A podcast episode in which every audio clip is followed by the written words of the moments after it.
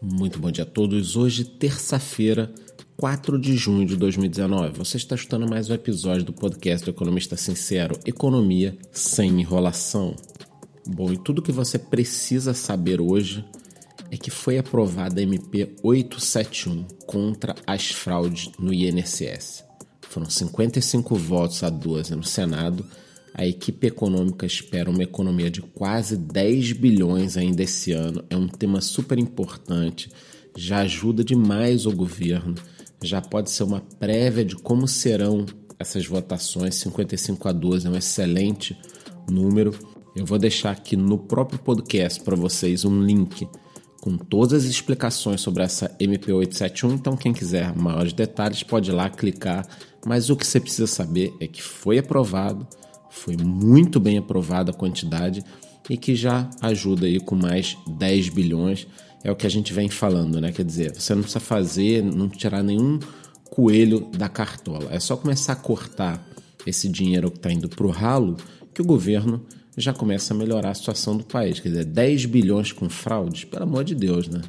E ontem também o presidente da Câmara, Rodrigo Maia, ventilou a possibilidade da aprovação da reforma da Previdência já nos próximos 30 dias.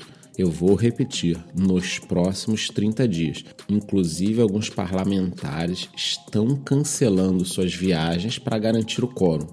É preciso 308 votos em dois turnos para que seja aprovado.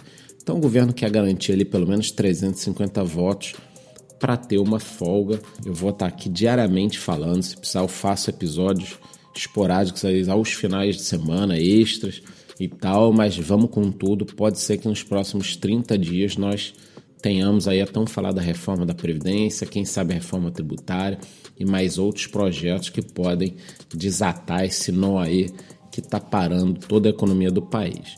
Mas, apesar da economia não estar indo bem, eu tenho aqui na minha manga uma excelente notícia para animar o seu dia e eu já vou jogar essa carta na mesa. As vendas de veículos subiram 21,6% em maio, comparado a maio do ano passado. Foram 245 mil unidades vendidas entre automóveis, caminhões, ônibus. Quer dizer, esse ano a gente já tem acumulado mais de um milhão de veículos, é um aumento de 12,5% em relação a 2018. Quer dizer, aos pouquinhos a economia está caminhando. É muito pouco? É muito pouco mas está caminhando. Só para vocês terem uma ideia, no caso dos caminhões, a gente já está com um aumento de 61% em relação a 2018. Então está indo. Eu acho que é óbvio que aprovando a reforma da Previdência, tributária, a coisa vai andar melhor. Mas aos pouquinhos a gente está conseguindo sair ali do fundo do poço. A grande questão agora é a seguinte: quando o Brasil começar a decolar, né? Quando e se o Brasil começar a decolar, como será que estará o cenário externo, já que na hora que o mundo estava crescendo a gente estava caindo. Agora só falta o mundo cair e a gente acabar indo junto. Mas o Morgan Stanley e o JP Morgan esperam uma recessão para os próximos 12 meses.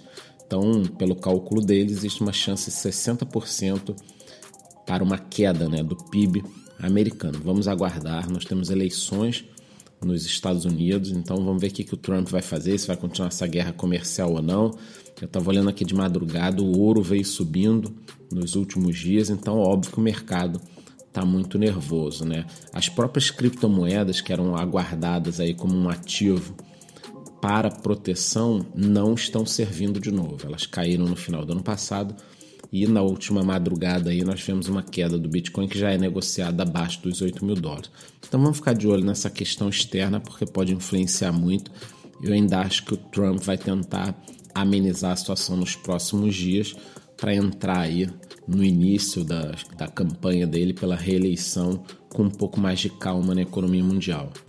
Em relação aos mercados, nós vamos continuar essa semana falando dessa questão do varejo. Então, ontem nós tivemos uma assembleia na Via Varejo onde uma cláusula de poison pill foi derrubada. Isso facilita a troca no comando da empresa que é dona das Casas Bahia e do Ponto Frio. Apesar do mercado já desconfiar dessa informação, né, o pessoal já sabia que você que está escutando o podcast diariamente sabe que alguma coisa vai acontecer. Né? O mercado se animou, as ações subiram praticamente aí mais de 5%. Nos próximos dias nós poderemos saber quem será o comprador das Casas Bahia, né? A história do quer pagar quanto, vamos ver quanto esse pessoal vai pagar, ou se ninguém vai comprar e vai continuar com esses atuais donos da empresa que estão destruindo o valor da companhia com uma péssima gestão estão acabando aí com um negócio que era muito bom, tá? Mas essa guerra no varejo continua, eu vou continuar falando da história da Magazine Luiza, Netshoes, Centauro. Provavelmente hoje eu devo enviar um vídeo para o YouTube no final do dia com todas essas informações do que está acontecendo no varejo, por que todas essas redes estão brigando pelo controle dessas companhias brasileiras.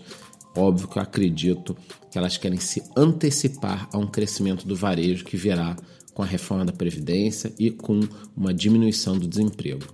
E para encerrar aqui, ontem as principais companhias de tecnologia americanas, como Facebook, Google, Apple, levaram fumo na bolsa, suas ações despencaram, né? Por quê? Porque o governo americano está abrindo algumas investigações em relação a práticas concorrenciais. Não precisa nem o governo americano investigar, é só os caras me ligarem aqui que eu já explico, né? Realmente, essas companhias são muito grandes, é difícil concorrer. Elas usam práticas complicadas, principalmente na questão da gestão de conteúdo.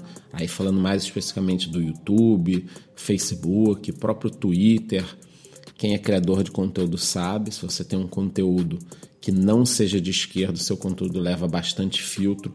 O Zuckerberg deu um depoimento, agora não me lembro se foi no Senado americano ou na Europa, né, onde ele assumiu que um dos temores dele é que realmente a maior parte dos funcionários dele são de esquerda e utilizam disso no dia a dia. Então, assim, eu acho que realmente tem de ser investigada essa questão, porque essas empresas ficaram muito grandes, né? E elas começam a fazer uma gestão de conteúdo, uma curadoria e prejudicam até as democracias dos países, né? Porque elas querem intervir, fingem que existem fake news, etc., mas elas é que ficam fazendo essa curadoria de conteúdo a ver mais as ações caíram bastante. Então é isso, desejo um ótimo dia para todo mundo e nos vemos amanhã no mesmo horário. Muito bom dia.